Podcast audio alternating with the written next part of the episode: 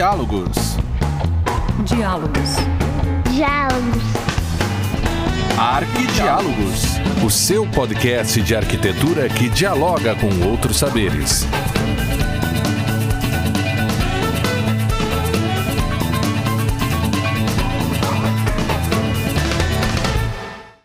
Galera do Diálogo, bem-vindos. Este é o episódio 53 do Arquidiálogos, o teu podcast de arquitetura. Eu sou Nilza Colombo e hoje recebo o arquiteto e urbanista Leonardo Maia, sócio fundador da Escola Coletiva de Projetos e também é membro da rede Terra Brasil. O Leonardo possui graduação em arquitetura pela Universidade Presbiteriana Mackenzie e mestrado em tecnologia da arquitetura pela Faculdade de Arquitetura e Urbanismo da Universidade de São Paulo. Atualmente, é professor de projeto arquitetônico e conforto ambiental na Universidade Tiradentes e atua como consultor de projeto arquitetônico. O Leonardo é conselheiro do CAL em Sergipe. Leonardo, bem-vindo e muito obrigada por ter aceitado esse nosso convite aqui de participar do Arquidiálogos. Oi, Nilza. É, para a gente é uma alegria, uma satisfação estar aqui, a gente bater um papo, falar um pouco sobre outras formas de ensino para além daquelas mais tradicionais. Então, eu que agradeço o convite e vamos lá. Isso aí. Temos que pensar fora da caixa, né? Temos que Pois é. pensar. Então, começo te perguntando como é que se deu a formação da escola coletiva de projetos, como é que vocês pensaram na formação, e enfim, conta tudo para nós aí. Vamos lá. Eu tô, eu tô aqui em Aracaju, em Sergipe, tem quase cinco anos. Quando, quando eu vim para cá, vindo de São Paulo, eu cheguei com, uma, com, com intenções muito ricas de desenvolver na Universidade de Tiradentes uma discussão muito legal, assim, de, de, de novas formas de produzir projeto, principalmente aquelas que tinham metodologia de, de uma metodologia que fosse desenvolver projeto a partir da construção, né? desenvolver canteiros, etc. E aí, quando a gente se depara com a realidade, não é bem assim, né? principalmente em, em algumas instituições particulares. Mas lá eu encontrei com um professor, também arquiteto, chamado Rodrigo Lacerda, e que a gente teve uma, uma relação muito legal de desenvolver projeto as disciplinas de projeto, né? E a gente discutia bastante sobre a arquitetura, sobre a arquitetura sergipana, sobre o- o- os novos processos de projeto. E ele, que é também sócio proprietário de um escritório chamado Coletivo de Arquitetos, a gente começou a, a, a uma intenção de falar, pô, vamos conversar mais sobre essas coisas de projeto para além da, da, da universidade, para além da faculdade. E aí a gente se, se reunia para bater papo, para discutir isso, e de repente falou assim, pô, será que a gente não consegue conversar sobre isso com mais gente num âmbito que não é o, o, o acadêmico, porque tem todas as, as regras e métodos da academia. E aí a gente começou a pensar nessa, nessa, no, nessa nova forma de ensino, né? para a gente poder ter espaços de debate, espaços de diálogo que fossem mais livres e que tivessem uma relação muito forte com eh, a prática profissional, mas sem abrir mão de uma reflexão científica, de uma reflexão técnica, para não cair no, na armadilha de desenvolver coisas voltadas pura e simplesmente para o mercado de trabalho. E aí que começou a surgir a escola. né? Ele, pelo escritório, ele tem um sócio em São Paulo, que é o Guilherme Amadeu, que também é sócio da escola. Eles fazem bastante trabalho com outro arquiteto eh, sergipano, que é o Gustavo Fontes. Então, juntando nós quatro, e a gente começou a bater muito papo sobre essa possibilidade da escola enquanto uma escola de projetos e que não fosse necessariamente de nós quatro, porque a gente também queria aproveitar de ter é, outros conhecimentos juntos, outros profissionais para desenvolver, para debater, para discutir e aprimorar cada vez mais né, a ideia de um, um projeto que fosse coletivo e que tivesse melhores condições, que melhorasse a, a cidade e que isso fosse rebatido, inclusive, no, no, próprio, no próprio cliente. Né? Quanto mais bem é, apresentada é uma arquitetura, mais clientes vêm atrás dessa arquitetura que é mais bem resolvida. No fim, é uma a escola coletiva de projetos é um espaço de diálogo, é um espaço de debate e que quer trazer principalmente arquitetos que já não estão mais na universidade e que muitas vezes ficam é, sem muito sem muito gás, sem muita vontade, ou, ou mesmo sem, sem grana suficiente para fazer um curso longo, uma especialização, alguma coisa assim, e que está aí para a gente debater e discutir isso, qualquer desses novos caminhos que possam aparecer. Acho bastante interessante quando tu enfatizas essa questão teoria e prática. E acredito que isso venha também da tua experiência como professor universitário. Como é que tu vê essa relação, essa importância nessas formas alternativas de ensino?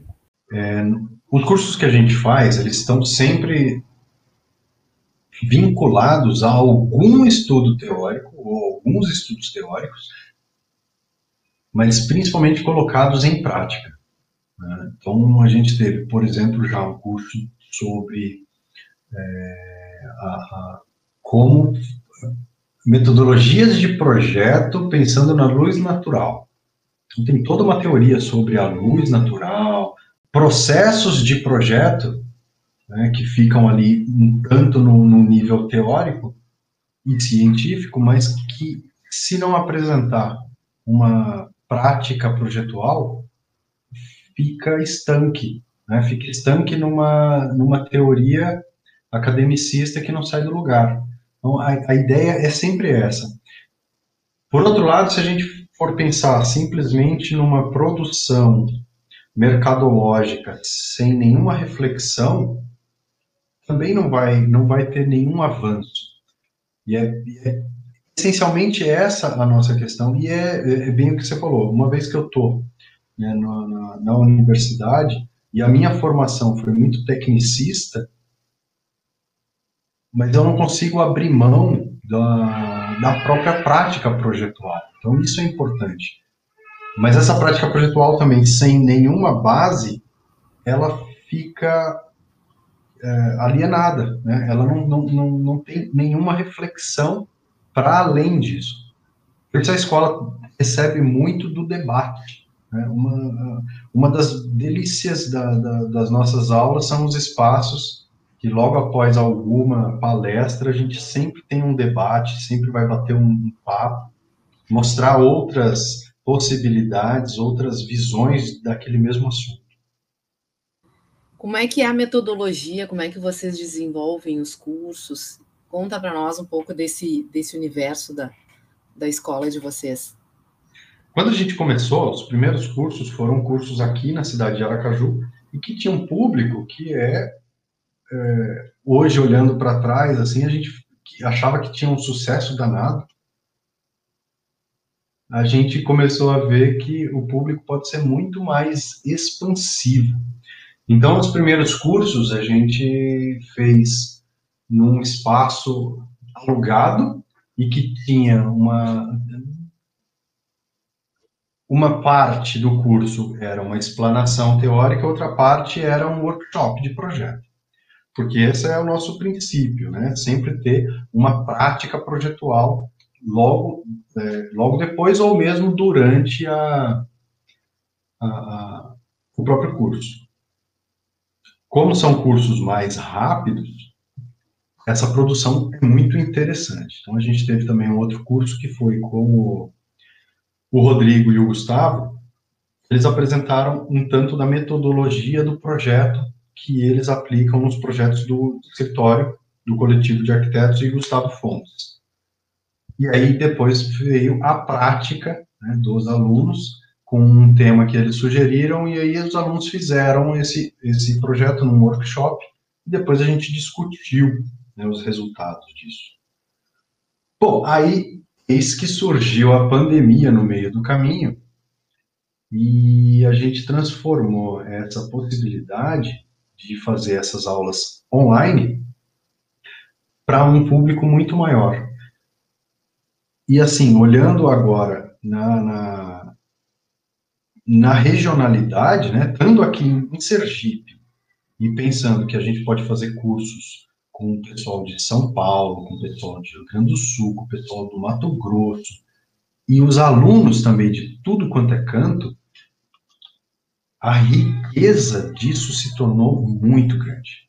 Então, um, um, alguns dos cursos que a gente faz, e esse é um dos nossos xodós, que é uma série chamada Projeto Mais Processo, em que a gente convida alguns, algumas arquitetas e alguns arquitetos é, renomados e que têm projetos muito bonitos, muito ricos de, de, de significado e de processo para falar sobre esses projetos e principalmente sobre o processo daquele projeto e da construção.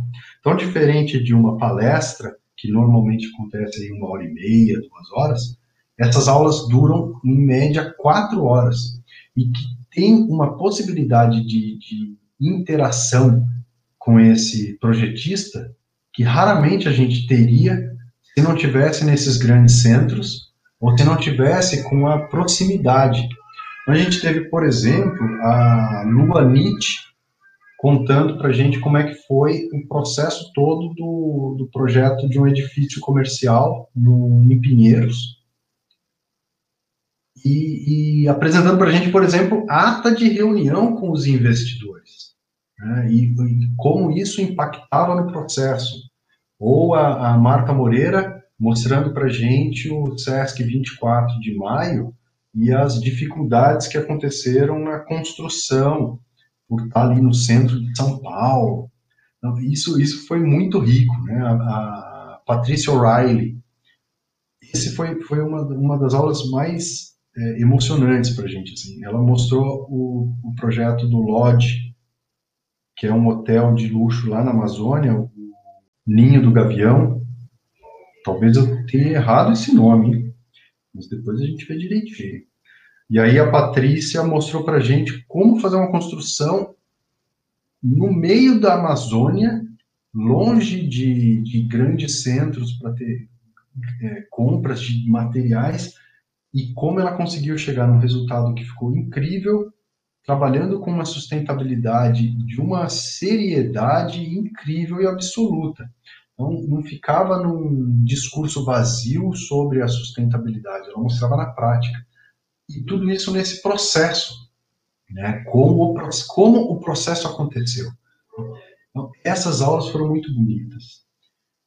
Uma outra que vale a pena também o registro é do, do quando a gente convidou o pessoal do Lins Arquitetos, aqui o escritório de, de do Ceará, para fazer um curso sobre projetando no Nordeste. Eles apresentaram uma série de, de módulos em que foram discutindo temas por temas, né?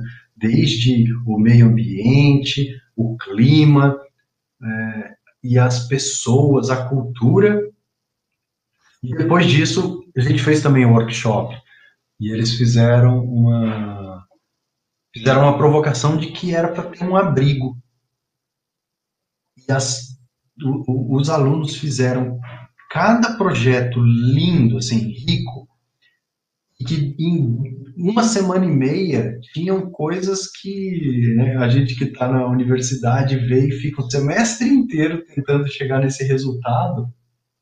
Em uma semana, com duas aulas, os alunos chegaram com, com, com, com resultados de uma riqueza de, de informação, de diretrizes projetuais e tudo mais, que foi muito bonito de ver. Isso é bem, bastante interessante porque às vezes a motivação dos alunos é uma em sala de aula e nessas buscas por ensino alternativo, né, a pessoa se coloca também numa outra predisposição. Bem interessante esse teu depoimento. Exatamente isso. É, enquanto eu também estou lá na universidade e fazendo esses cursos, é muito gritante a diferença de uma coisa para outra.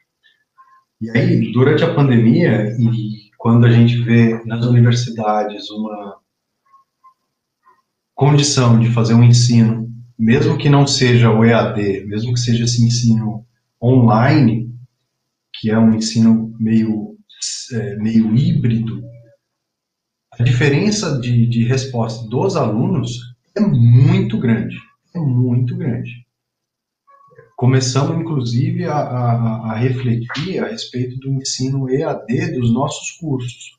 Então, quando a gente tem alguns cursos e a gente grava, faz a edição e, e e também é possível fazer a compra dessa, dessas aulas, a qualidade desses nossos cursos, eles são muito, muito grandes comparados a, a, a diversas disciplinas EAD de várias universidades. Né?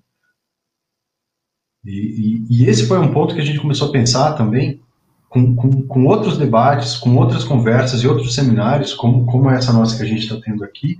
Né, a gente também foi convidado pelo, pela pós-graduação do Mackenzie para conversar sobre esse ensino que não é o ensino formal né, da universidade. E como isso tem acontecido né, nessa forma da EADização da arquitetura, que começa a ser uma coisa até que muito estranha né, para os arquitetos que já estão formados há algum tempo e que imaginar um curso EAD de arquitetura se torna uma coisa que é inviável. Eu, eu, eu me ponho nesse lugar também. Imaginar um curso EAD de arquitetura é um negócio muito estranho. É, eu também penso lado, muito é? complicado também. Tem certas práticas que elas não não aconteceriam né, se não fosse a presença. Né? Exatamente, exatamente. E aí é onde a gente entra, que é num, num momento em que não precisa ser todo EAD. Né? Essas aulas que a gente fez com, com o pessoal do Lins Arquitetos, por exemplo, que foram lindíssimas.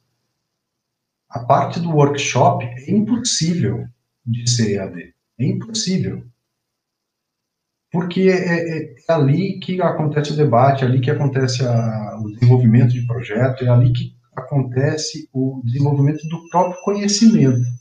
Enquanto informação, né, passar a informação, meio que pouco importa se é o EAD, se é um livro, se é um vídeo, se é uma palestra, mas isso não é o ensino todo. Né? E, e, e, pela escola a gente tem muito, isso é muito claro para a gente. É... Uma coisa é passar a informação, a outra coisa é discutir o conhecimento, é desenvolver metodologias de projeto. E numa palestra você não desenvolve metodologia de projeto, você simplesmente passa uma informação. Enquanto estamos na escola coletiva discutindo é, desenvolvimento de, de novas possibilidades, a gente teve curso, por exemplo, de concepção de estruturas de madeira. E como é que a gente pode conceber uma estrutura em madeira? A gente precisa, primeiro precisa dessa informação e depois a gente precisa é, discutir quais são as variáveis, quais são as uh, entorno, matéria-prima, fornecedores, etc, etc, etc, para conseguir chegar em algum lugar. Mas a informação em si ela, ela é muito mais fácil de ser adquirida. E também tem a questão da experiência, né? Porque é o, o convívio, a troca olho no olho, ela gera uma experiência. A prática de tu pegares o material e ir lá e construir, isso não, não teria como fazer a partir da sua casa. Também tem essa sistemática. Exatamente. E esse é, um, é, um, é uma novidade que a escola tá, teve a, oportunidade e que está colocando em prática agora. A gente foi convidado pelo, por um instituto de pesquisas que tem aqui em Sergipe, que chama IPTI. Eles convidaram o, o coletivo de arquitetos e o Gustavo Fontes para fazer um projeto num povoado numa cidade chamada Santa Luzia do Itaim, que é no interior aqui de Sergipe. E eles desenvolveram esse projeto com uma série de metodologias eh, participativas da comunidade. Nesse projeto, que está em execução uma parte dele agora, é, a escola entrou no processo de fazer o treinamento da comunidade para construção. Então a gente está colocando a mão na massa, desenvolvendo também a, a própria tecnologia social da construção.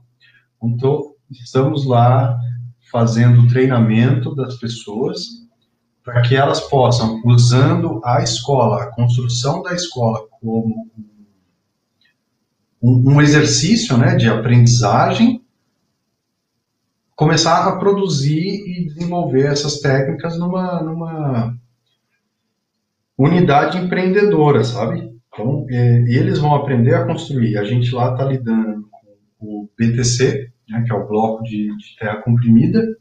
A gente vai desenvolver também uma caipa de mão industrializada, né, mais modernizada, que é simplesmente uma, uma racionalização dessa construção. Vai ter também oficina de ladrilho hidráulico, em que tem lá uns professores que vão ensinar todo esse processo para que os, os membros da comunidade consigam produzir esses ladrilhos já para a própria escola e depois vender isso para fora. Então, a escola também tem essa outra vertente que não é necessariamente para discutir com profissionais gabaritados, mas é também uma escola de projetos e que vai desenvolver ações é, presenciais, né, e ações de fato. Isso é muito legal. É uma ação social na realidade também, porque está desenvolvendo um, um mercado de trabalho para determinada região. Isso é, é maravilhoso, porque se a gente for pensar que a nossa mão de obra, agora falando como, como arquitetos, pouco ela é desenvolvida para essas questões de sustentabilidade, de regionalidade, de, de sociabilidade. Ah, então, a escola, nesse sentido, ela também cumpre uma função social que vai além do ensino. Né? Esse é, é, o, é um dos objetivos desse projeto. É desenvolver essa tecnologia social com o intuito de, de capacitar essas pessoas e a comunidade em si para é, tornar viável uma profissão e, e, que a gente possa utilizar desses é, elementos, desses sistemas construtivos também para desenvolver mais técnicas construtivas que são sustentáveis, que tenham desenvolvimento de tecnologia social porque é, é aí onde junta de novo a prática com a ciência. Né? Enquanto ciência, a gente sabe qual, como seriam as, eh, as implicações eh, de granulometria da terra, de compressibilidade, né, a plasticidade do solo, etc, etc. E, a, e as pessoas sabem construir com terra. Então, como é que a gente começa agora a juntar essa experiência que se tem da população que sabe construir com esse outro conhecimento. Então vai gerar uma terceira coisa. E essa terceira coisa é o que nos interessa. Só que essa terceira coisa a gente não sabe o que vai acontecer. E esse é, é uma das coisas mais legais, assim. A gente sabe que vai dar certo, porque não, não tem como não dar. E aí essa terceira é, coisa que vai surgir vai ser muito bonita. E isso a gente já vai testando na própria escola lá do povoado da Pedra Furada. Tu colocaste que é membro do CAL. Como é que o CAL encara essas ações? Tem algum posicionamento? Tem alguma discussão uh, em voga sobre essas alternativas de ensino que geram esse impacto na sociedade? nesse instante, o CAL, especialmente as comissões de ensino e formação, estão discutindo bastante sobre o ensino EAD e o ensino híbrido. Então, estão acontecendo debates bastante grandes sobre isso. A gente teve, inclusive, uma ação que a presidente do CAL Brasil, a Nádia Somek, teve que acatar, porque era uma decisão judicial de é, registrar regressos de cursos EAD, totalmente EAD. Então, existem é, arquitetos ou estudantes de arquitetura de cursos totalmente EAD que vão ser registrados como arquitetos. É, essa é uma discussão que tem acontecido, está acontecendo nesse instante, né, é uma das, das, mais acaloradas, dos mais acalorados debates, mas uma vez que a nossa escola, que é uma escola de cursos livres, a gente não tem uma regulamentação, uma vez que é um curso de aprofundamento também. Né, ele não é um curso que pretende dá um, um registro para você fazer isso ou aquilo. Ele é, um, é, um, é uma escola de aprofundamento.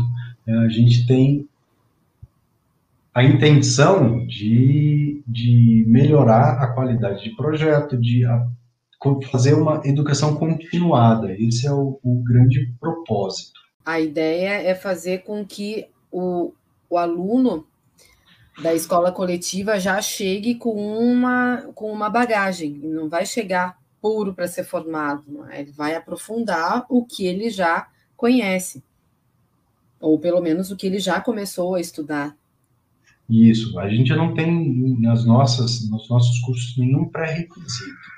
Então a gente tem desde aluno a profissionais formados e com muita experiência como, como nos nossos cursos tem muito espaço para conversa, para dúvidas e assim por diante, é, muitas vezes as perguntas têm uma discrepância muito grande entre uma e outra, mas não por isso ela deixa de ser respondida. E aí, é, é onde entra o CAL nessa história, é, é como se a gente fosse um, é, como essas escolas que ensinam software. Né? Você vai aprender um dos softwares de BIM, ou você vai aprender um software de fazer uma simulação, não sei o quê.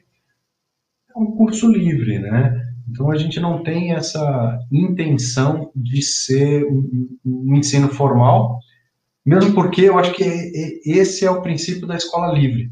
Se ela é livre, ela é justamente para não ter as, as amarras assim, entre muitas aspas, as amarras, porque elas são fundamentais, né, as regras e as, as exigências que, uma, que um ensino formal precisa, e aí, enquanto escola livre, a gente se permite ter tá fora de uma ementa. Enquanto a gente está na faculdade, a gente tem que, tem que ensinar isso, isso e aquilo, num curso livre a gente está muito mais livre para isso. Essa é, é uma das delícias também de estar tá na escola, porque a gente tem essa liberdade, mas a gente não tem intenção nenhuma de, de, de gerar ou de criar é, profissionais que tenham é, algum tipo de registro para isso ou para aquilo.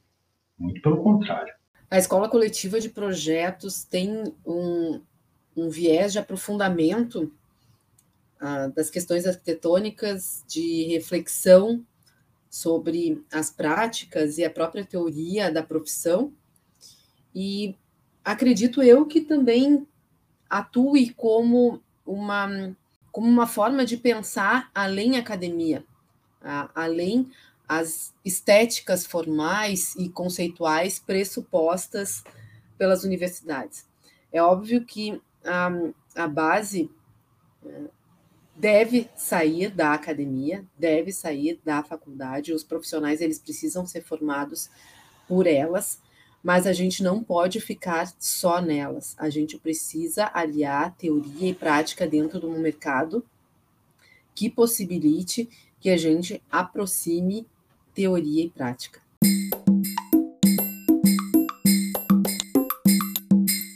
E agora, qual é o curso que está rolando na escola, o que está acontecendo? dependendo da época que você estiver ouvindo esse podcast, pode ser que essa informação esteja mais ultrapassada ou não. Agora, no dia 21 de agosto, a gente inicia um curso de dois sábados, que é o curso de concepção de estruturas em madeira.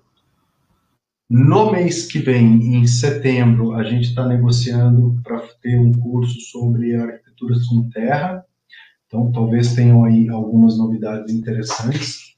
Mas na nossa página lá do, do, da nossa plataforma tem os cursos que já aconteceram e que são possíveis de serem é, de você ainda se inscrever.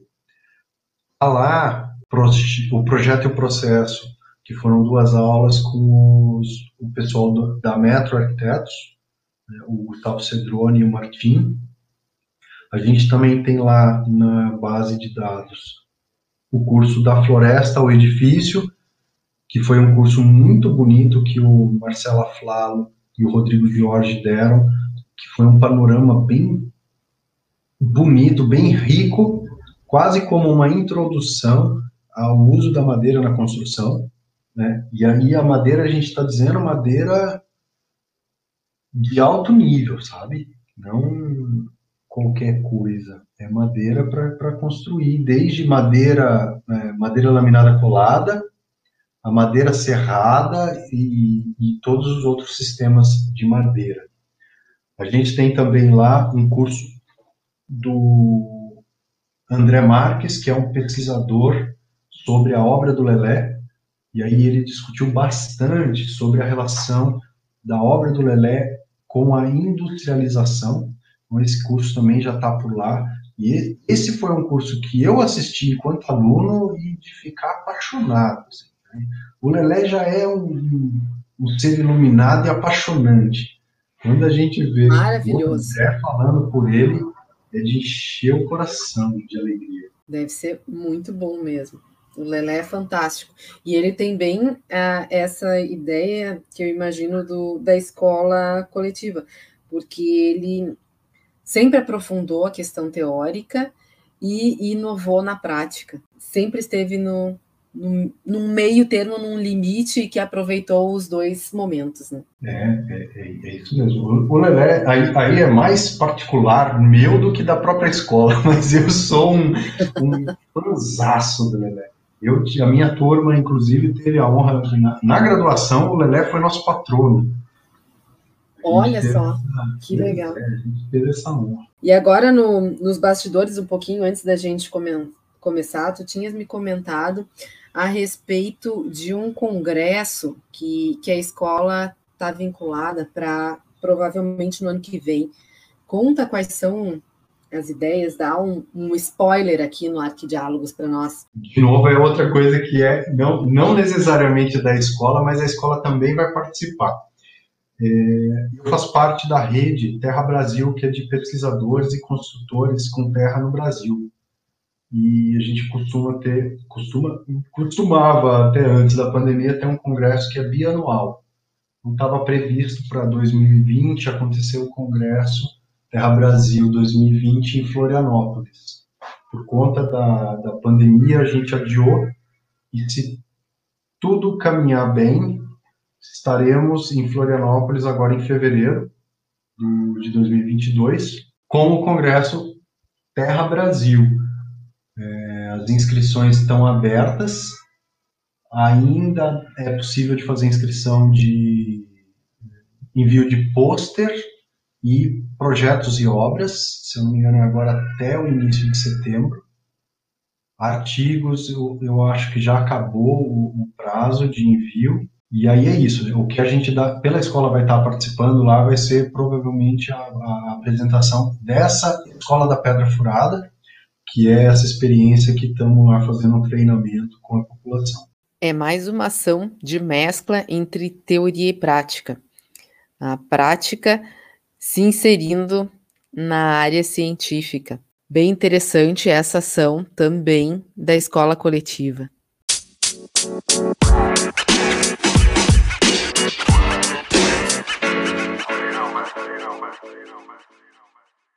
Mas olha, um papo muito bom, muito bom. Muito obrigada, te agradeço por essa por essa conversa a respeito do ensino, que é algo que para nós na arquitetura é contínuo, né? A gente acha que, ah, se formando terminou, não, não terminou nada, aí é que começa, a gente tem que estar tá sempre se reinventando.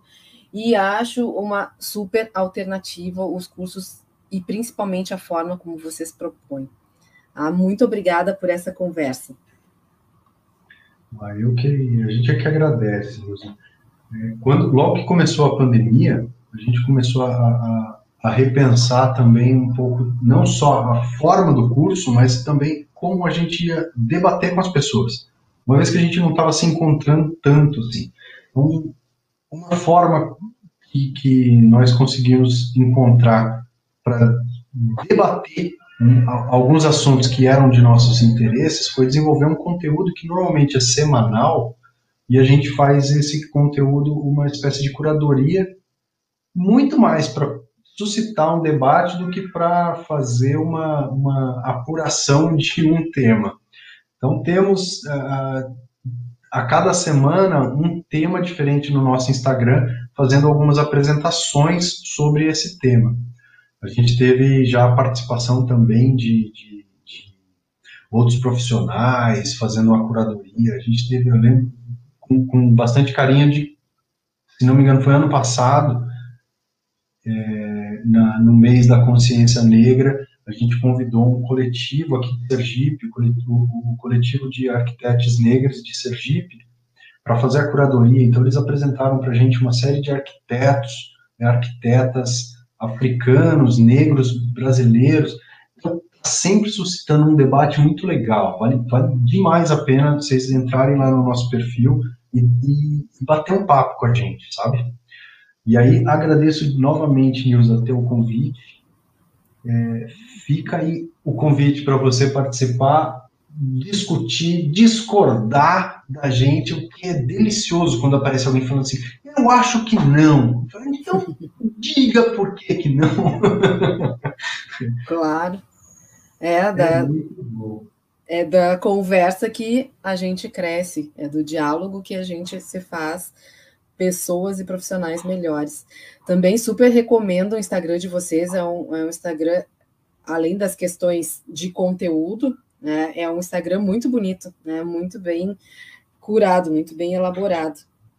Ah, então ah, também sugiro, vamos colocar aqui também durante a semana na, no nosso Instagram e não deixem de conferir. Muito obrigada, então, Leonardo, muito sucesso para a escola coletiva. Vamos ver agora com esse fim da pandemia, né, como é que as coisas se ajeitam. Tenho certeza que vocês vão também pensar em fazer alguns cursos aqui pelo Rio Grande do Sul, né, em outros lugares do, do Brasil também. Quem sabe, né? O, o, o convite está feito, hein? Depois a gente vai chegar aí e falar assim: foi você que chamou! isso aí, isso aí. Muito obrigada, então. E muito obrigada também a você, ouvinte, ah, por essa participação aqui nesse nosso episódio hoje, mas também no nosso Instagram, sempre dando as suas sugestões, as suas opiniões e fazendo com que a gente tenha um mundo melhor pensando a partir da arquitetura.